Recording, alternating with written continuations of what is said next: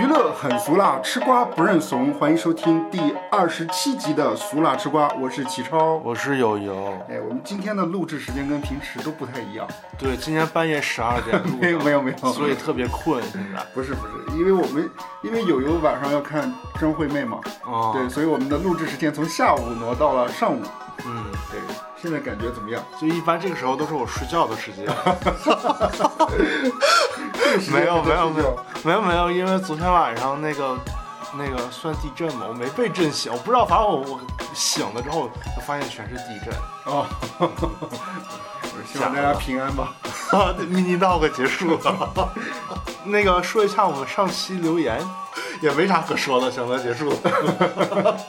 没有，我就觉得粉丝还是挺挺厉害的，什么田震啊，还有什么一巴掌的事件啊，什么都都留言挺多的，对，就是就是听听众还是挺细心的，听里面的细节。对，还有人要磕 CP，那个磕 CP 的那个，你打赏里边多打点儿，然后我们根据你打赏的数额来塑造我们这个 CP 的设定。是谁说的？什么什么 CP 都磕容易害了你？不知道谁说的呀？是你回的吗？我怎么记得是张颂文说过这样的话？啊，这拐到那儿了，我以为有谁留言了。对，那我们话不多说，赶紧来分享今天的新闻呗。好的，对，第一条新闻是关于我们之前曾经聊过的一个塌房的人，这算塌房吗？那个时候聊的时候，他算是新闻刚出来，就是张继科。嗯，对，张继科其实是体育圈的人，嗯，但我现在已经默默的把他划到了娱乐圈。因为他好像体育圈半退圈了。哦，关于半退圈儿这个事情，我想说一下，就是说张继科之前赌博的那个事情出来的时候，最一开始新闻是说张继科没有退役，他一直没有宣布退役。哦对，但是没过多久就联系到中国乒协，乒协说已经退役了。哦对，之前一直是刘国梁说他要和马龙一起退役，哦，对，所以他一直都没有说宣布过自己退役过。哦对，但是他现在好像已经排名啊什么之类的都不存在了，也没有任何的比赛。哦对，之前按道理来说，一般就是比如说退役的人来说，都会有那种仕途，呃，就是公务人员的要不然就是跑娱乐圈儿。啊，对对对对，反正就是他也没有走仕途，对，他就自抖运营自己的抖音吧，啊，对对对，卖那个那阵儿疫情的不是时候，不是卖那个维 C 片儿吗？ 对， 全都是他张继科代言的。是我们今天为什么要又要聊到张继科？是因为我们当天七月三十号录完节目以后，发现有一个热搜，啊对，就据传嘛，说张继科可能会去日本执教，而哦，且年薪是百万，哇哦对，百万日元吗？呃，不知道应该是人民币，肯定因为人民币。哦，对，之前咱们节目也聊过嘛。他最出名、最出圈儿，然后也翻车的一件事情，就是以明星前女友的视频抵债的这个事情。但这个事情就没有后续了。对，就是双他应该是发了律师声明，然后后面记者有爆料出来说说他参与过整个案件，到最后就再也没结果了。我看与拼呃那叫什么？拼多多不是拼语中心回应说没有人举报就没有人展开调查，所以这个事情也就不嗯不知道到现在是什么进展了。不，我就觉得如果张继科如果真的因为这件事情受影响，那应该告那个记者啊，是他也没告啊，他应该我不也知道，我算咱告了是吗？咱们不知道而已。哦，对，因为这条热搜上了之后，就张继科日本这个上了之后，好嗯多网友就开始调侃嘛，说他润了，不是。一一般如果比如说真的有非常优秀的运动员要出国去执教的话，可能很多人会不舍啊，对不对？觉得人才外流啊。那那你要那你要看他去哪个国家了。然后也是对，好多人网友就调侃说，在国内想必也是混不下去，换个国家换个轨道也不无可能。对，还有人说是不是又欠赌债了？ 还有说去日本执教，这还以为是要去拍片儿去了。但是在这个热搜上了一天之后，第二天张继科的爸爸出来辟谣了，对，还专门发了一首七律诗，妈呀，就是辟谣张继科因赌债而将前往日本执教这个事情。啥诗啊？给我们念一下。 对，妖言惑众何时休？天方夜谭推推手，雾里看花水中月，雾林网民迷途走。七尺男儿华夏诞，骨髓血液中国流。坚如磐石权力士，岿然不动母亲流。祝母亲一直祖国。 我以为祝母亲一直祖国也是一句。 不是不是，对，张继科的微博还点赞了，就是他爸的这个微博，对，对，他的父亲的微博名叫熬了个爸， 怎么感觉这么像抖音运营 啊？你是不是觉得恶搞的？叫坑了个爹是吧？ 对，没有，张继熬了科个爸是哪个熬啊？藏獒的獒，张继科的外号叫藏獒，也啊就是说他打球特别的勇猛，呃哦，而且本身私底下也可可能就是脾气性格也比较暴躁，那他应该改了，改名了，敖的爸嘛，就是那个日本的那 个，明白？ 哎呀，嗯，你对于这个新闻有什么想法？没什么，就是祝他那个好运 呗。我对他都没啥想法。我我我自己个人感觉，如果张继科真的去日本执教，嗯我觉得也可以理解。嗯，对是，，就是我自己个人感觉，这是他自己个人的选择的话，这就无所谓。嗯，就就跟郎平那个时候也一样。就可能他现在的口碑和声望在国内不太好执教。你如果宣布他在国内什么什么执教，网友会有那种就是负面的声音存在，对国家队。但是如果我们就不不看他负面的这条新闻，就单纯如果比如张继科也没负面的新闻的话，如果他去日本执教，我觉得我自己个人觉得啊，如果是他个人的选择的话，我觉得没有什么问题。嗯，就是我觉得，就是你凭什么限制人家运动员以后的职业规划和发展方向？如果去日本执教，真的是一条，就是就是真的年薪很高，而且比如说可以去外面看看外面的世界，我觉得也可以啊。是人家没准去日本卧底几年，然后卧底明白了奥运会之前再回来。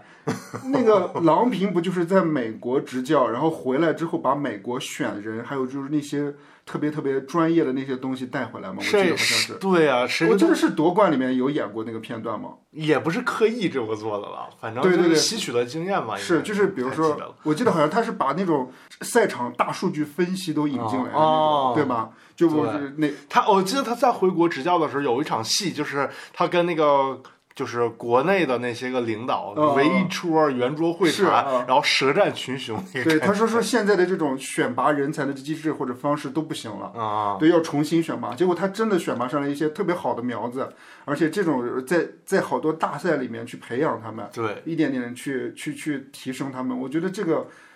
这个，所以之前他在美国这一段经历不是说没有用的，嗯是，而且那个呃，没准他这是跟刘国梁商量好的呢，就是说你先去日本待三年，给我们做个卧底，然后再回来把经验传递传递回来，然后先那个把你的人人人设贬低一下，然后那个先先抑后扬，后来再那个那个再折返回来，然后你这个人设变好了，再执教国家队，然后再执教好了之后再反向流量，然后再带货，这都嗯是明长白期计划。不是，我觉得竞技体育就是有它的魅力所在，嗯嗯就是就是包括比如说李娜为什么那么迷人的故事，就是因为她有起有伏。嗯，对啊，你像那个中，如果比如说中国乒乓一直都很强，那怎么会有什么《中国乒乓之绝地反击》这种电影出来？但是他绝地反击还是在那个九十年代的时候，现在不允许绝地反击， 现在必须一帆风顺。这个就会更累，我觉得嗯，是。咱们我觉得咱俩聊这段吧，肯定会被很多那个看乒乓球的人喷。也不一定，我觉得大家还是比较理智的。我觉得咱们的听众都是比较理智的。我们来第二条新闻吧。好的，对，第二条新闻，李玟出殡。七月二十八号开始，香港港岛二十四个巴士站，嗯六十九块广告电子屏循环播放李玟的海报，纪念李玟的海报有哦这是这是歌迷对集做的资吗的，对哦，有五款海报吧，有有五个主题，一个是缘起香港，嗯第二个是红遍亚洲，第三个是冲向国际，第四个是华人骄傲，第五个是不忘初心。对，每一个海报都有固定的李玟的发展期间。对，缘起香港海报呢是刚满十八岁的李玟参加 TVB 的那个新秀歌手大赛，获得亚军的那个图片。对，那个时候就是苹果肌啊，都特别的饱满，就一看就特别小女孩。长得特别像佘诗曼那个时候。对，第二款呢就是红遍亚洲，就是她唱《滴答滴》的时候，嗯，对，那个时候不是成为真正的天后了吗？第三个就是冲向国际，嗯，那个时候应该是她去海外发行专辑的那张海报，嗯，对，还有一个就是华人骄傲，华人骄傲就是她在奥斯卡上，嗯，穿的红色旗袍那张照嗯片，最后一张是不忘初心，嗯，就好像就是也嗯参是加歌手不是，也是穿着红色的衣服，背景也是红色的。是不是歌手最后一场啊？呃，不是，反正就是说始终坚守本心，然后穿着传统的中国服装。哦，这是七月二十八号嘛，一直到就是七月三十一号下午一点多的时候，嗯好多人在澳洲的上空发现了有人写到了 “Coco Love” 里文的那个字字，嗯，就是大家抬头就能看到，嗯好像就是那个飞机写上去的。嗯对，大家应该就是民众送行嘛。嗯，对七月三十一号下午四点，李玟的那个追思会正式开始。嗯对，二姐呃李思玲吧，嗯，对，正好赶上北京下大雨，对，反正那天就是因为也呃，我觉得我觉得就是可能二姐也是想，好多人就是无法到现场去送别李玟，所以专门开通了线上的这个呃直播的这个渠道嘛，嗯然后让大家关呃就是去怀念李玟嘛。嗯，对，我我也现场看，我也就是不是只现场看直播看了，嗯对看直播了，对现场的话，明星其实有很多人到场，嗯对韩红、还韩红、萧亚轩、对珍妮，珍妮都有送别，对，嗯呃，李玟八十四岁的母亲没有到现场，还有李克勤，我记得我没看到李克勤，有有，但是那个，但是那个母亲，他母亲没到场，嗯，说是因为就是老呃就是老呃就是怎么说，长辈不不能去送晚辈，对，就是白发人不能送黑发人嘛，嗯对，还说李玟的丈夫 Bruce 还有两个妓女也都要到现场，嗯但没发言，嗯，坐第二排，是别人发言的，别人鞠躬的时候拍到他们的那个就是画面了，嗯，对，追思会现场，李玟的棺木围绕着粉色和紫色的花团，嗯对，然后现场一片肃穆，大家坐在左右两侧，共同的默哀。在追思会之前，呃播放了很多明星，包括李安啊、刘德华、蔡依林、孙燕姿、莫文蔚他们等等录制的一个那个怀念的短片。嗯，对你对里面的一些片段有印象吗？我对张惠妹那段挺有印象， 呃，他说啥了？你是永恒吗？ 忘了，没有，张惠妹只是送了个挽联，上面写的没有，是他也我录了，他呃，啊我知道，我知道他也录了，但是他你说你是你是永恒那个是他送的挽联上面的字儿，啊，对，对，就是嗯大家都主要表达了对李玟的怀念嘛，还有喜爱，还有敬意，嗯对，嗯大家都说很阳光，对，天后级别的，对我对里面其中一个人印象还挺深的，就是王力宏，啊，对，就是他能出来， 我觉得还挺讶异的，嗯，对，因为他在直播当中能出来嘛，对他如果一般情况下他不会出现在大陆的直播当中了吧？是不是也没人审啊？我不知道哎，但是他那个他姐总不能把直播片段说那个相关部门先审一下我们再播啊，哦，是不是啊？对，是，对，但是毕竟这个也没法审，我觉得，嗯，对啊，大家都在怀念他，也不是什么。也不是什么不好的事儿，对也没说什么别的言言论什么的，王力宏有提到，就是，呃，他对于李玟的印象就是，李玟九八年的时候，应该是他跟李玟合作过一次大型的演演唱会，嗯，对，然后他就觉得对于就是整个整个团队的这个操作啊什么之类的，他自己感触挺深的，嗯，就是觉得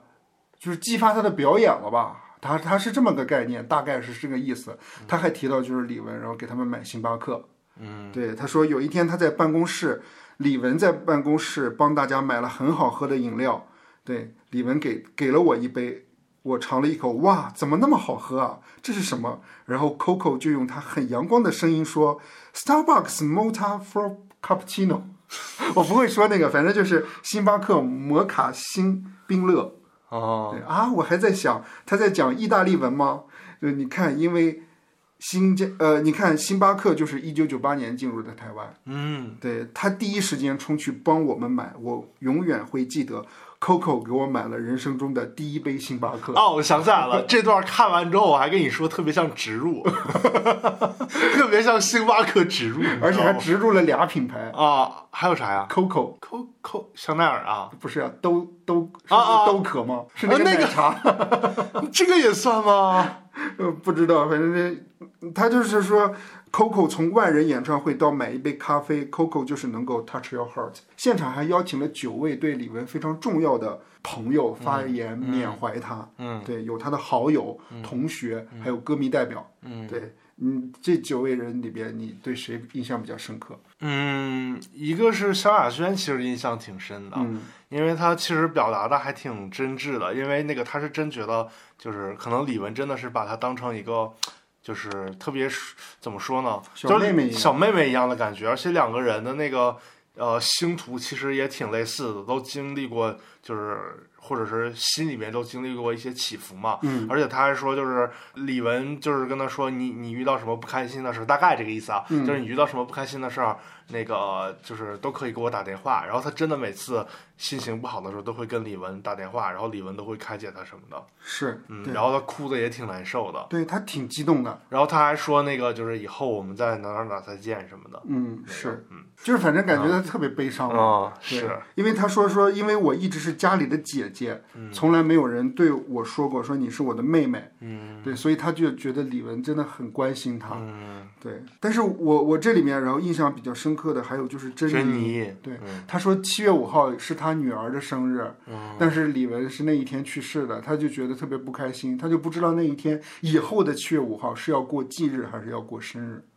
对，他就觉得特别的伤心。而且他不是一直视珍妮为很好的前辈和就是算是忘年交吗？就是小的时候他是听珍妮的歌长大对的，然后他不之前说过，就是他把珍妮想象成他妈了，而且珍妮开所有的演唱会唯一邀请过的嘉宾就是李玟，是，对，还有他的那个伯拒乐绝过邓紫棋当自己的嘉宾，嗯这对是前几期的梗，是对他不是那个还有那个伯乐姚谦嘛，第一个发言，他那个发言也挺感人的。对，他就说，姚谦是这么说：我可以很任性的选择我喜欢的歌，他几乎没有拒绝过，就是李玟没有拒绝过他。有一首歌叫《每一次想你》，就是因为姚谦很喜欢，所以他在录音室唱了十几个小时。嗯，对，而且就把他唱伤了嘛。后来就很少唱这个歌了，因为李玟说说姚谦喜欢，所以他要好好唱这首歌。嗯，他里面也说说 Coco 不是十全十美，他是有弱点的。他说他的弱点是很不会说笑话，嗯，因为他总是先笑，嗯，所幸世界上他他有世界上最好听的笑声，嗯，所以他很多年前就要那个制作人趁他不注意把他的笑声录下来，哎，我记得好像是什么歌的那个前面就是他的笑声是一见你就有好心情嘛。啊，对对对对对对，那个歌一开始就是，而且他还给李玟写了一首诗吧，对悼念诗。他说：“你是来过人间的天使，让昏暗的世界有了清亮的名字。因为爱没有答案，所以你的歌声回音绵长，继续解忧，继续安抚，继续扬善。因为你是来过人间的天使。你看看对比张继科他爸写 的，哎呦，不一样的诗啊！嗯，对不一样的风格就不予评论了，对，当然追思会的现场也出现了某一些嗯小插曲。嗯对，李玟的二姐李思玲在送别，就是亲友送别答谢的那个环节嘛，嗯，就是都会上去去安慰家属嘛。那个环节她好像有点绷不住了，抱着一个男性的友人吧，亲嗯人，对，好像就大哭，然后说，然后说她害死了我妹妹。嗯。对，然后那个画面，然后也在直播当中显示出来，嗯但是并没有，它是一个远景，但是大家就听见他语无伦次在那儿，而且大家一直说说，呃呃，李玟患上抑郁症的原因是因为她的前夫 Bruce 的婚变嘛，嗯对，所以他们就觉得李斯林说的这个人就是就是他前夫 Bruce，对，哎，已经离婚了吗？没有离婚。啊，那就是他，嗯，那也是算前夫了，已经。过世但是前一段时间，李斯林接受采访的时候表示过，就是说，嗯，关于和 Bruce 争夺遗产的这个事情，他说都不是从他口中说出来的。哦，对他也不知道为什么会有这样的传言。之前是不是还有一个传言，就是说，呃，Coco 有很多礼服一直在 Bruce 那儿去取的时候，Bruce 一直在阻拦，不那让不取。记，那不记得了。对我看到有这条传闻，但是后来说这条传闻也是假的。哦，就是说，呃，只是说现场只找到了几条，后面还有几条没找到而已。哦，对，七月三十一号不是追思会嘛？嗯八月一号是出殡，真正的出殡。那一天的话，就是有去殡仪馆就直接火化了嘛。嗯对，然后呃，出殡仪式布鲁斯没有到现场，嗯但是去殡仪馆里面的时候他有到现场。嗯，完了，媒体还写他亲自按下了那个火化的那个按键，对，这个但是是杜撰的还是真的？我听着怎么这么像媒体编的呢？就是我他现在姐在旁边呢，能让他按 吗？我觉得，我觉得这个新闻有点假。哦，但是我看好像是有说是他按的，有说是他姐按的。哦，对不一样的表述方式，我不知道到底是真是假。是，而且我感觉就是摁火化的时候，实际是一个挺私密的场景，是好像应该不是不能让记者过去吧？对，而且还有一个传言说，Bruce 不是和李玟一直有那个经济纠纷嘛，还是说他一直吸李玟的血？嗯，对，而且好，但是后面好像又说，呃，布鲁斯对媒体说的，说他婚后，呃，双方他跟李玟一直都保持着独立的财产，嗯对，就是很尊重李玟对他个人财产的一切安排，嗯不会参与财产分配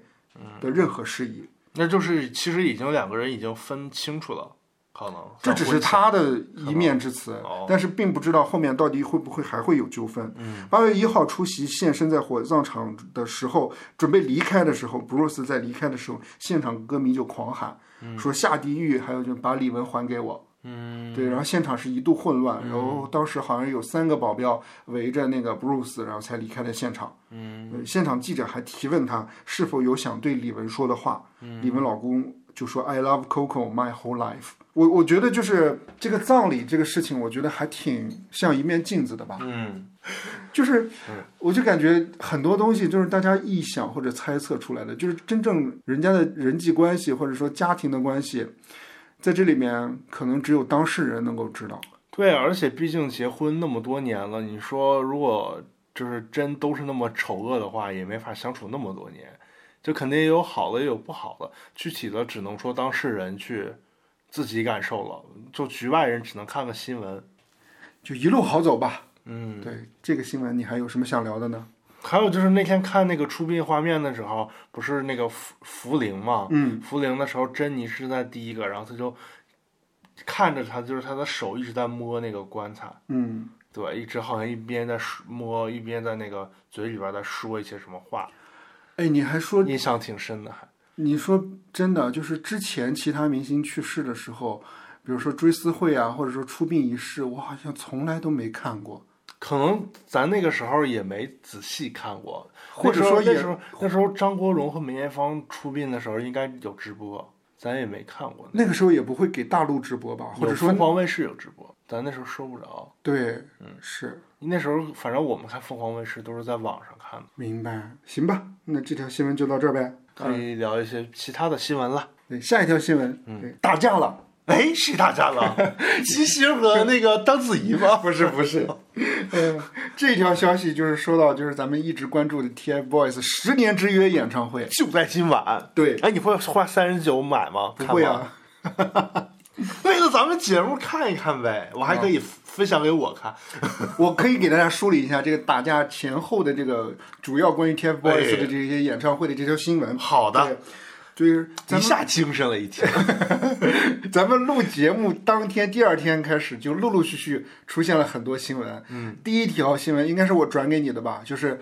哦、西安的那个奥体中心附嗯近，然后围上了那个大的那个板子，板子上面还有那个钉子吧？尖儿尖尖的那个东西。哦，对，围了一层钢板，哦对，钢板上面还安装了尖刺，哦，对，围了一圈儿，然后不少网友评论说：“我们粉丝又不是丧 尸。”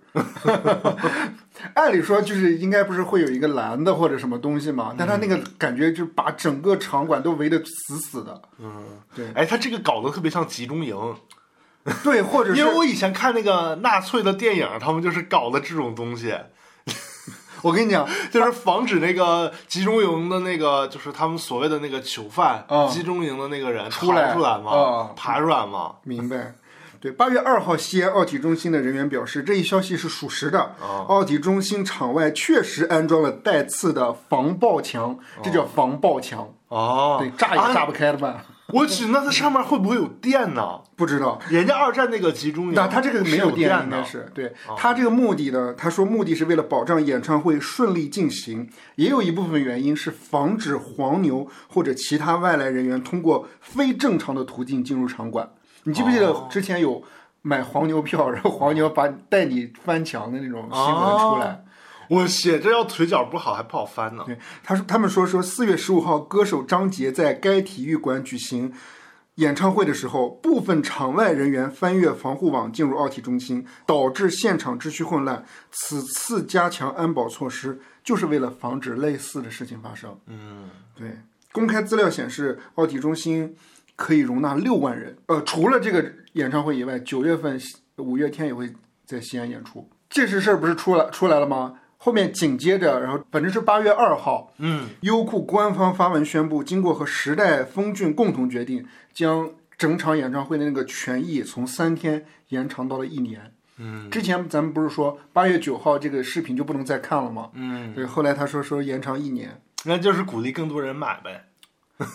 就是你可以收藏看更久，我不知道哎。更实惠。你的意思是它就跟电影一样吗？如果评分高的话，然后好多人会继续买。就如果三天的话，我就觉得就看三天好像不太值，但是可以一年一直看，我就会觉得三十九每天看一遍的话， 可能也就一毛钱，我就觉得还挺值，可能是不是这个意思 啊？哦，你是这么说的啊，对啊，要是三十九三天的话，一天十三，我觉得有点贵，我怎么感觉跟那个保健品推销一一样？毛钱一天看一次，我就觉得很值。那保健品不也是这样吗？说一次买六盒，然后一天只需要多少多少钱？啊，对，其实买那一个疗程就已经好上千了。八月三号，TFBOYS 官方晒出了十周年演唱会的排练花絮照啊照片儿。啊，对，王俊凯、王源、七王源、易烊千玺哦烊千玺终于合体同框，三个人坐成一排，呃，用心唱歌，少年感满满，就是破了之前就是不合体排练，而哦且就是不能同框。对，而且不能同框，而且演唱会各自唱各自的那个的谣言，嗯对。而而且还有一条谣言出来说，TFBOYS 十周年演唱会因为极端天气取消。啊对，呃，主办方核实这个是假消息嘛？啊，对，八月四号，有网友在社交媒体平台上发布一段视频，并称是王源粉丝跟王俊凯粉丝打起来了，现哦场一位女生惨被围殴。哇，对，是为什么打起来的呢？哦，后面我会说，我给大家念一念那个微博叫做“西瓜小姐 K” 的人，他发的那个微博，嗯，他说打扰大家了，我是今天下午在西安奥体门口被一群网友粉丝围打的受害者，你这个有点像那个张兰的语气在说这条新 闻我更 啊，那我用张兰的语气来说吧，啊。好，打扰大家了。我是今天下午在西安奥体门口被一群网友粉丝围打的受害者。我刚刚就在医院做完伤情鉴 定，现在还是非常的害怕。打人啦！啊，他没说打人，像黑人那样说的。我我可没有做任何的事情，我是他们无缘无故来打我，还污蔑我，在互联网传播我的照片，嘲讽我的外貌，对我进行网暴。目前转发已经超过七千。我天，成个小流量了。对，对，还说虽然我才十七岁，但是我知道法律会保护我，我已经报警，无论是打我的还是对我进行网暴的，我都不会轻易原谅。所以他就是无辜被打。他说是无辜被打，那哦，刚才的语气也不像张兰，是不是？你主要是张兰模仿大咖 嘛，要是那种以后什么百变百变大咖秀有那个模仿张兰的环节，就可以找你去。 哎呦，是，嗯，该网友还晒出在西安市红会医院现场照以及支付账单，他不是伤情鉴定嘛？对，很快西安的公安官方账号发布警情通报。嗯，上面是这么写的：八月四号，网传西安奥体中心体育场馆外有人打架，经初查，系是歌迷为抢占场馆周边的有利位置所引发的。嗯，这是我王源儿的位置，待会儿场地外的位置有啥可抢的呢？我也不知道。他场地场外地不都是铁铁那个那什么铁墙围着了吗？是那个他们是不是他们仨人会进来，然后他们得在场地外抢占好了，组成一个星光大道让他们进来？我对啊我也觉得是这个意思吗比如说排练的时候，然后进场的时候，他们可能没有没有在里面看演唱会的票，但是他们就在外面应援，哦对哦，就那种感觉。对啊，这按理来说里边的票应该都是实名制，然后都是固定位置，你也没法去那个什么啊。但没准有粉丝团购吧，应该里边的票。因为我看陈奕迅演唱会，就是就有那个微博发说那个他马上在澳门要看了嘛，就说有可以有粉丝团购，哦但是会比市场价要稍微贵吗？贵一点点，哦，哦对，明然白，后会团购，大家坐一起看，会是不会有这种可能？有可能。嗯可是那个场地不都是大家三三家已经商议好的吗？不知道，可能场外没商议好吧，就是门口那儿没商议好。虽然那个那个就是他们三个，就是王源、王俊凯、易烊千玺，他们仨在里边表演看不见，但是粉丝后面还是想把外面的场景给录起来给他们仨人看，所以这个队形还是要排好，可能是这个意思。我跟你讲嗯，哎，昨天还是前天，微博有一个热搜叫做十年之约为什么选在了西安？你知道网友怎么回答的吗？怎么回答？ 说因为他们粉丝去一个城市打一次架，所以北上广深把他们拉黑了。哦， 因为伪粉每年都打架，在别的城市留案底了，留给 TFBOYS 的城市可不多了。我现在怎么听你说什么都像蟑螂。哎呦， 麻六记来吃一吃。对，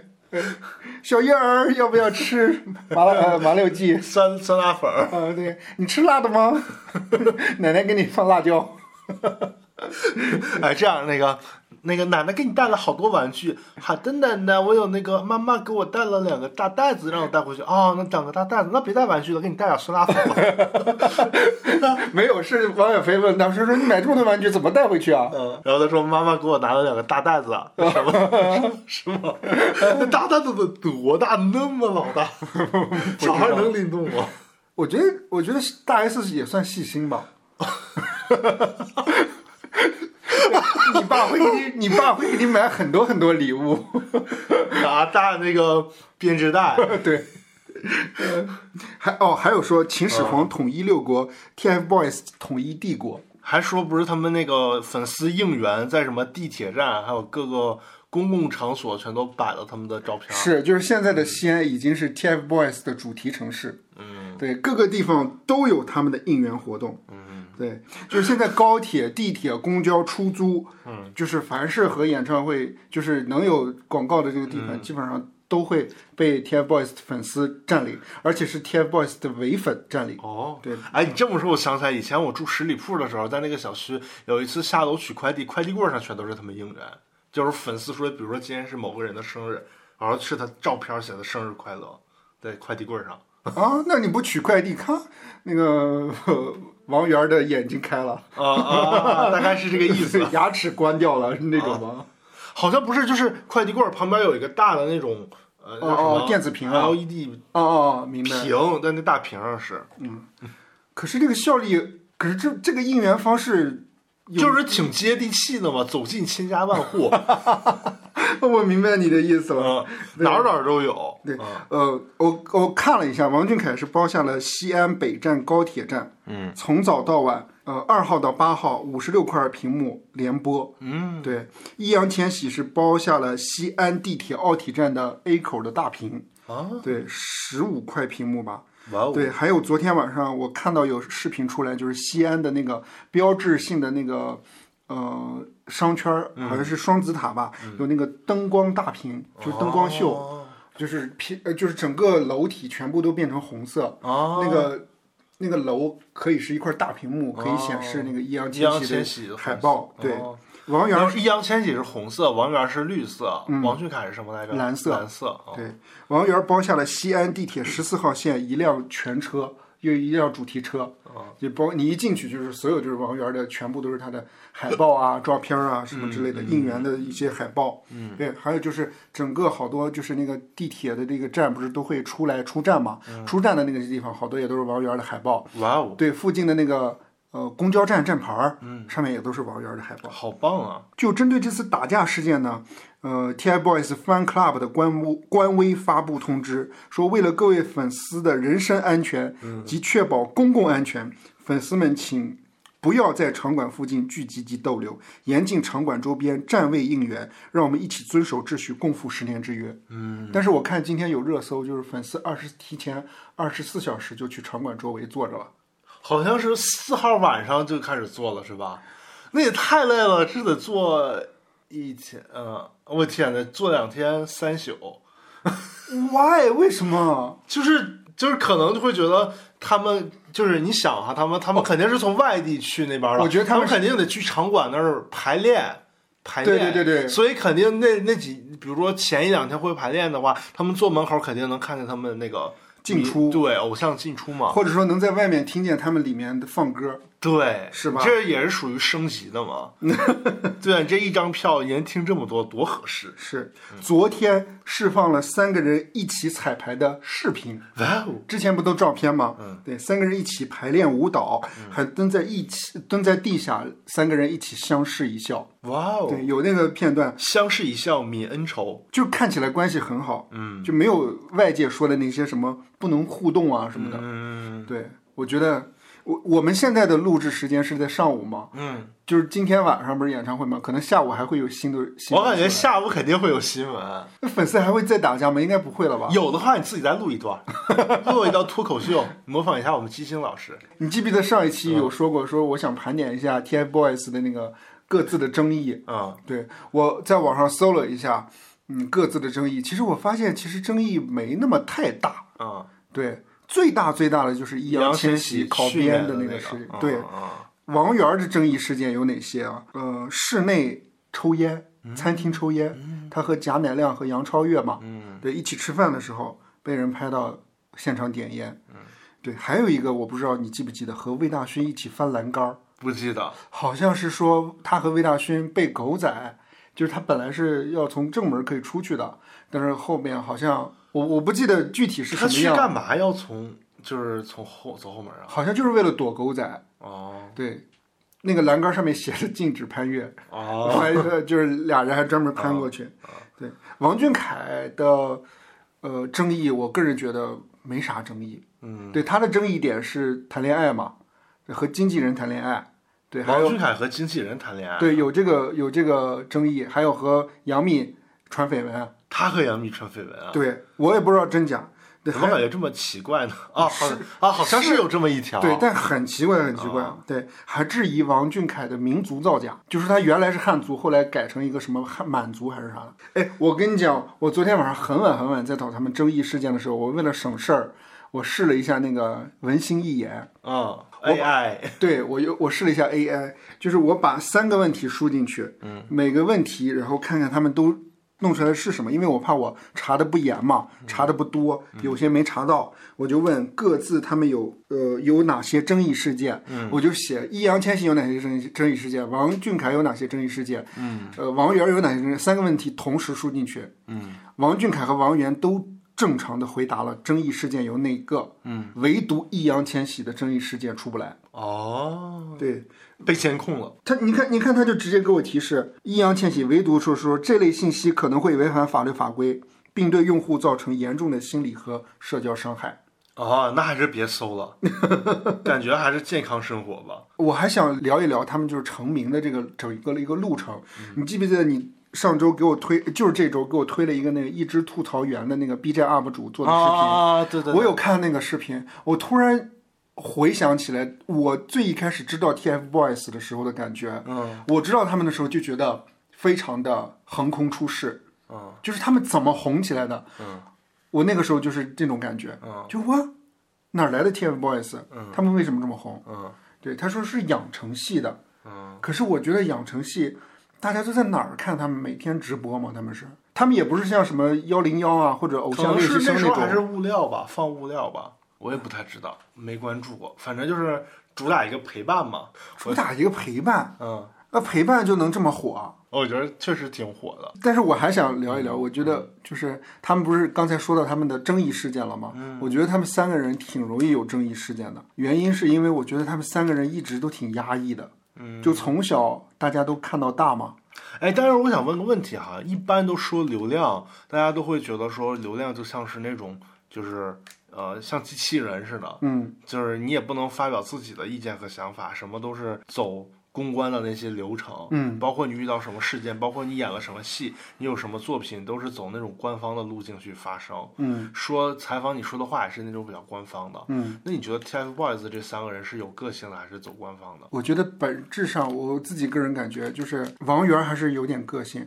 嗯，但是易烊千玺有点太官方了，哦，他他还感觉好像一直是被压着，我感觉易烊千玺好像比较，闷吧，对对对对，个性比好像较比较内向嘛，算是。嗯，比较内敛。王俊凯，我我我一直感觉王俊凯就像小孩儿，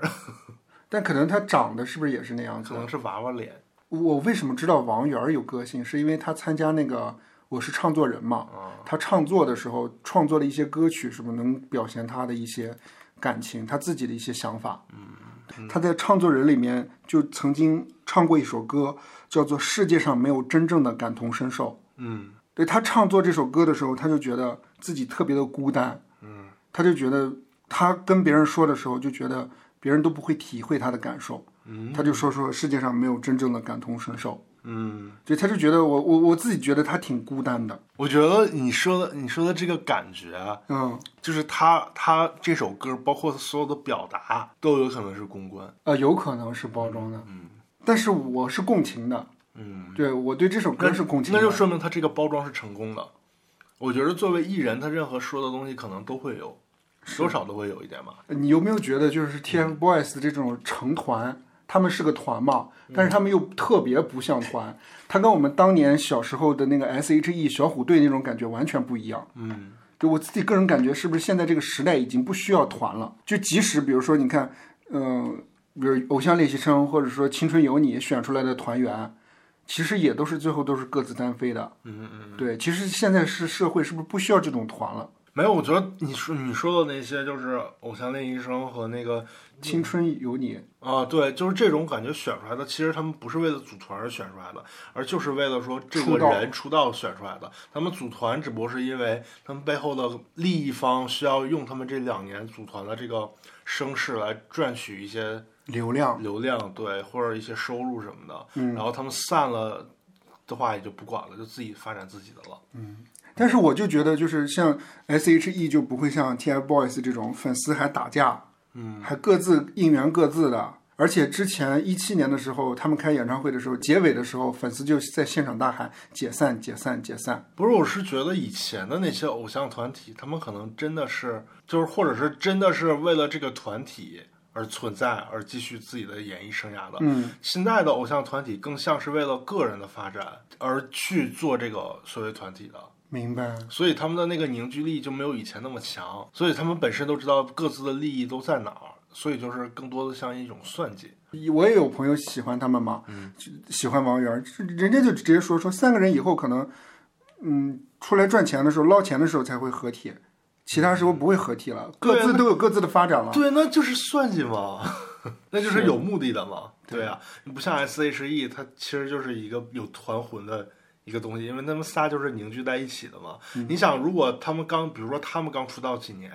然后单飞发展的时候，也不会特别好，只不过是他们后来都成熟了才单飞的，是，效果也好会好一点。我你你上次不是还问我吗？说说他们三个人谁发展的最好，嗯，对吧？我自己看了一下他们自己的作品，我觉得发展最好的还是易烊千玺。是啊，他电影作品还是最好，因为那个影视里面那分那个高下高下等级，还是电影对大我于我是觉得电影很抬人，对就是你看那个西封神那个质子团、嗯那几个人现在多火，嗯就是他们之前其实他们在电影里面没出现多少画面，嗯对，就是唯一出现画面多的就是那个于适和那个姬发的那个扮演者，嗯就他俩，就感觉大家都期待他们演第二部嘛，嗯对，而且还想着说说这几个人一块儿要出一个团综或者一个综艺多好，嗯。对，就感觉一下子声量就上来那了。肯定是电影更抬人啊。是，像比如说那个王源儿演的那个什么，是叫大主宰吧？他和欧阳还有娜还有娜，王源最近在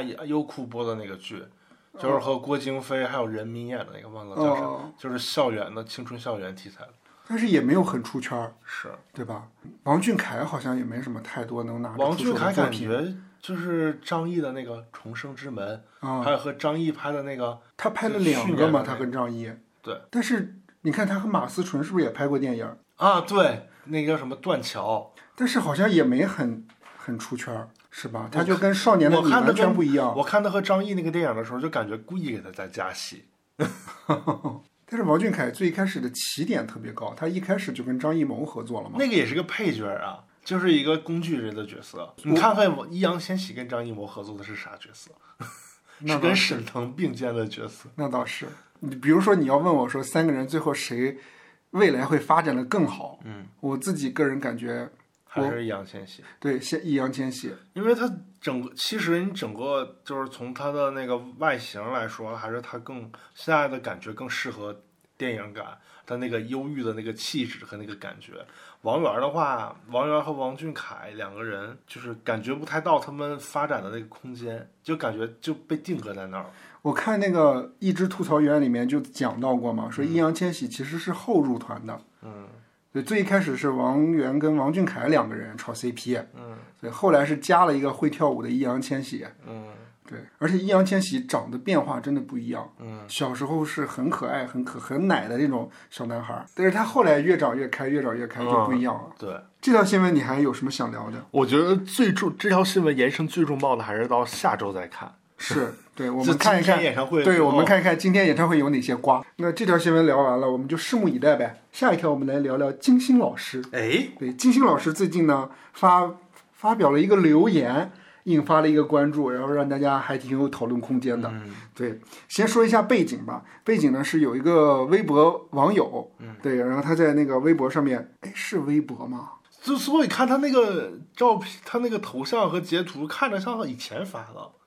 但是你看他上面写的说，他是发发表了一个文章，也不叫文章，就是小短文吧。就是陈凯歌曾经说过一句话：“周迅如果再高十厘米，整个世界都是他的了。”嗯，陈凯歌和周迅合作过吗？合作过呀，《荆轲刺秦王》啊，那是很小还的有时候那吧。个还有那个呃，张国荣和巩俐演的那个叫什么《风月他那里面也是很小》，很演一小个的小舞女。还我接着写，后面写评价这么高这么深，周迅当之无愧。好的演员是准确的拿捏角色，尽量减少痕迹的去塑造形象，而真正优秀的演员在替人物活着，同呼吸共命运。许久许久，人们还是忘不了他演绎出来的音容笑貌。周迅就是这样的人。红高粱中最后九儿划着火柴与敌人同归于尽的场面太震撼了，那动作那深情无以言表，哭得稀里哗啦的。特别喜欢周迅，演技远远超过郭继章。对，结果金星老师就在下面他，这是什么？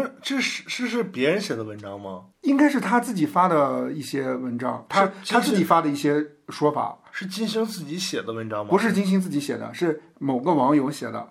金星就看到这个东西了，然后在下面留了个言，哦说周迅那才叫演员，郭继章只是个明星。哦就因为这句话，哦，对大家就上热搜，就大家开始讨嗯论周迅和郭继章的事情，哦还讨论金星的事情。金星之之前就曾经吐槽过章子怡，啊、是在节目里边儿。对，说那国际章章子怡还是中国国家话剧院演员呢，到现在你见过她演过哪部话剧吗？嗯，对，就批评她嘛。我看章子怡在那个国家话剧院的那个网站上面是没有章子怡的，哦对，反正我看那个演员列表里面没她，哦，我不知道是刻意隐掉了，还是说章子怡现在不是国剧国家话剧院的演员了。但里面我看到另外的一个人，嗯，李冰冰，哦，对，李冰冰她有，我看她那个国家话剧院的网站上的那个介绍里面，只写了一部话剧作品，是很早之前的，叫做《我认识的鬼子兵》。嗯，对，啊但后面全都是影视作品。哦，对，里面你仔细看那个国家话剧院后台的那个上面那个演员列表，好多好多影视剧演员啊，嗯，什么孙红雷啊，还有就是咱们在就是很多电视剧里面看到的一些配角儿，都在国家话剧院里面。我但是我也没有看到胡先煦和罗一舟的名字在里边，他们应该是跟着易烊千玺那个事件一起退了没有退，只有易烊千玺退了。啊，只有易烊千玺退了。对哦，对，但是我有看到在那个呃国家话剧院的那个演出报道里面有提到罗一舟的名字，就是应该是参演了一部话剧。哦，大家就说金姐比较敢说嘛，你对这条微博有什么评论？我觉得没有必要，就是捧一个踩一个。就是章子怡能到现在这个地步，她确实有一些作品还是不错的，像《卧虎藏龙》啊，像《一代宗师》啊，或者 是近几年的《上阳赋你不能这么说，我觉得就是他可能是他可能是更适合某一类角色，但你不能说人家演技不好，而且我觉得没有》，他也必要没说演技不好，他是说国际章，呃，演员是呃周迅，周迅才叫演员，国际章只是个明星，他没说演技不好。不是他那个意思就是说章子怡不是演员呗，啊、对但是人家也是演员，我觉得演员和明星不是一个互相排斥的概念，是相反，而且如果你的明星脸有那个效果和就是说那个符号感的话，其实你这个符本身的符号感就是你的演员的一部分。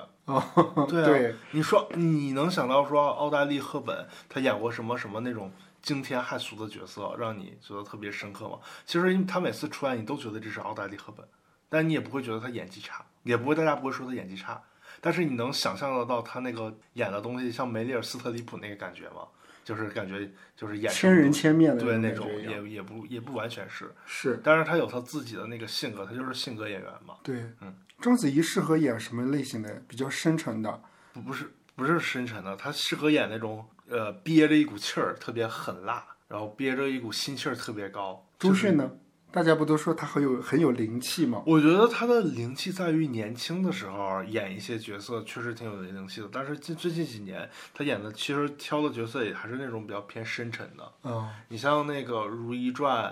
其实最后也是演他，就是他是以等于说是带着纯真的那种深沉的嗯，角色，像那个不完美受害人，她其实也是演一个那种大女主嘛，也是受到过一些伤害，但是后来处理事情还是挺果断的、挺果决的这么一个人。是哦，男得起放得下，其实她也是朝大女主这个方向在走的。现在，明白。你只不只能说章子怡其实之前选了一些戏路呗，比如说她演演一些什么非常完美那种，啊，不适合他。对她她，但是她特别想尝试这种，但是可能出来的效果大家不是特别买单。是当然，你不能说他演技不好，他某一些戏演的确实是挺好的。就像其实，所以我觉得金星这个话其实也有一点噱头的感觉。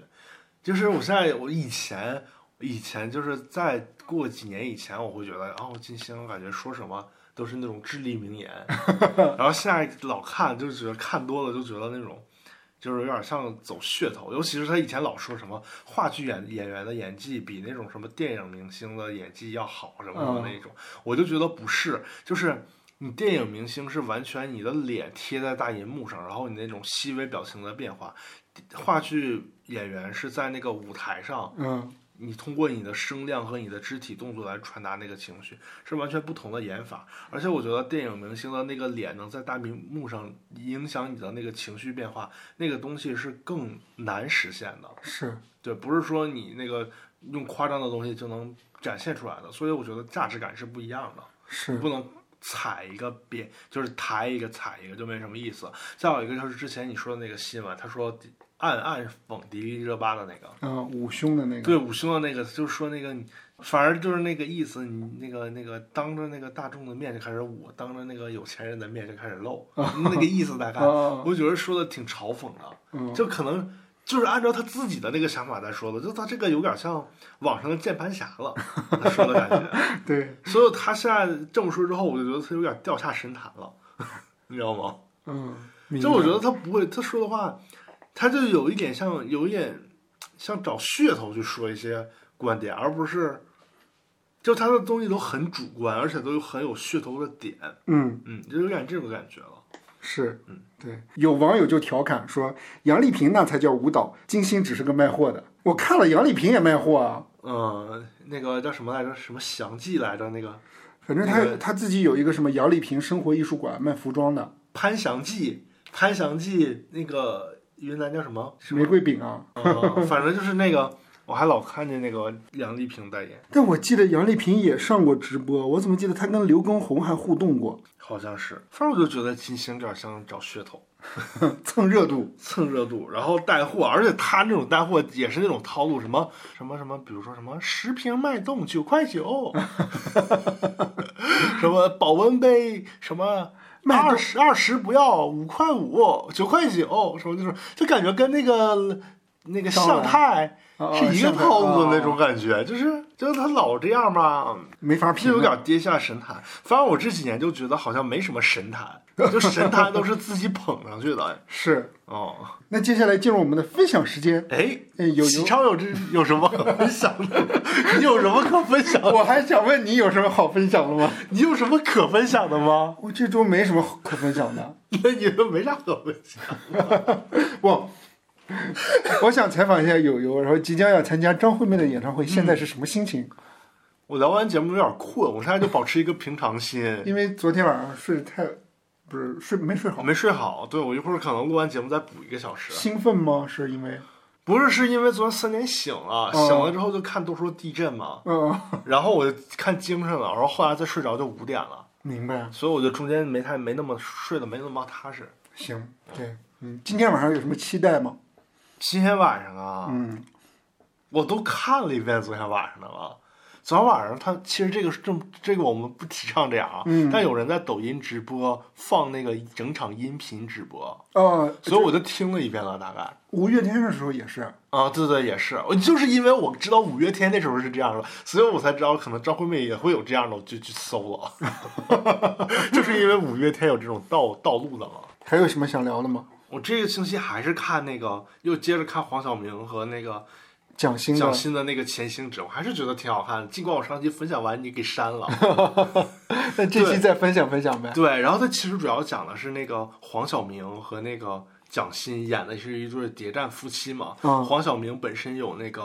啊、呃军统，嗯然后共产党的地下党，嗯还有啊、呃汪精卫那边的日伪政权，嗯三个身份嘛，嗯，全都在他身上。所以呢，他那一很复杂哎。对他很复杂的身份，嗯所以他主要表面上的工作是在那个汪精卫那边儿嗯当一个特务头目，然后然后汪就在汪精卫当头目的同时，他那边有一个同事是万茜演的，嗯也是军统的，就国民党那边的，嗯他俩是一起在军统的，他俩是一起，他们俩自己是那个军统的身份，在秘密合作搞那个汪精卫这边的人，他俩是一对儿吗？一开始？他俩是就是表面是谈恋爱的一个关系，哦对，然后后来结果是蒋欣是演了乡下的媳妇儿来了，嗯其实蒋欣是地下党的身份，共产党那边的，嗯然后结果黄晓明也是，他俩又接上头了，嗯然后他俩又住在一起了。嗯对，然后所以他就是又在又表面上又得从事那个汪精卫这边的那个工作，嗯日伪的工作，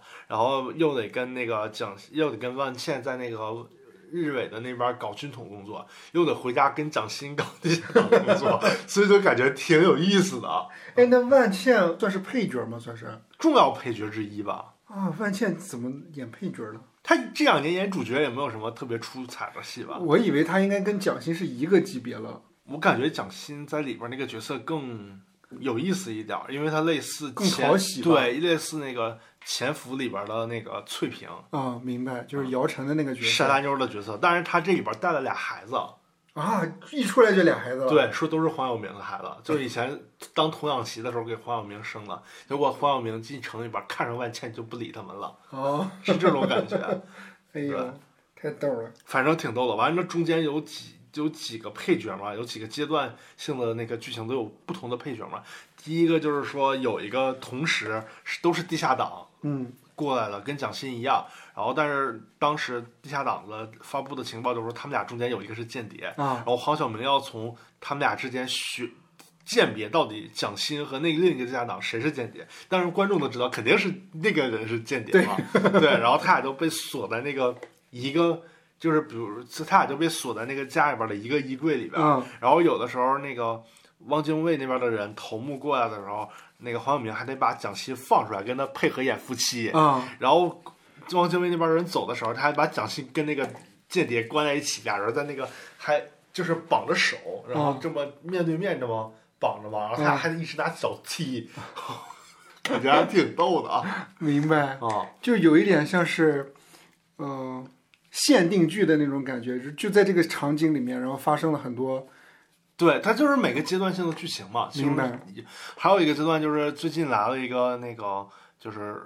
呃，汪伪这边的头目找了一个类似文质彬彬的一个人，嗯然后这个人就是是其实是找来来查那个黄晓明到底是不是地下党，嗯所以呢，他就老来他们夫妻这边家里边做客，嗯还给他们夫妻做饭，嗯然后那个。但是他表面文质彬彬的嘛，然后其实是一个心特别狠辣的一个人，嗯，然后他还这这这最近有一场戏，还是说他拷问一个地下党，嗯让那地下党说出来到底他的上一层那个领导到底是谁，其实就是黄晓明嘛。啊然后他烤问的时候怎么说的呢？他在旁边放一个那个火盘儿，嗯上面放一个那个炭烤的那个架子，然后嗯，把他腿直接那么放上去，就想到了咱们前一阵儿吃那个西 塔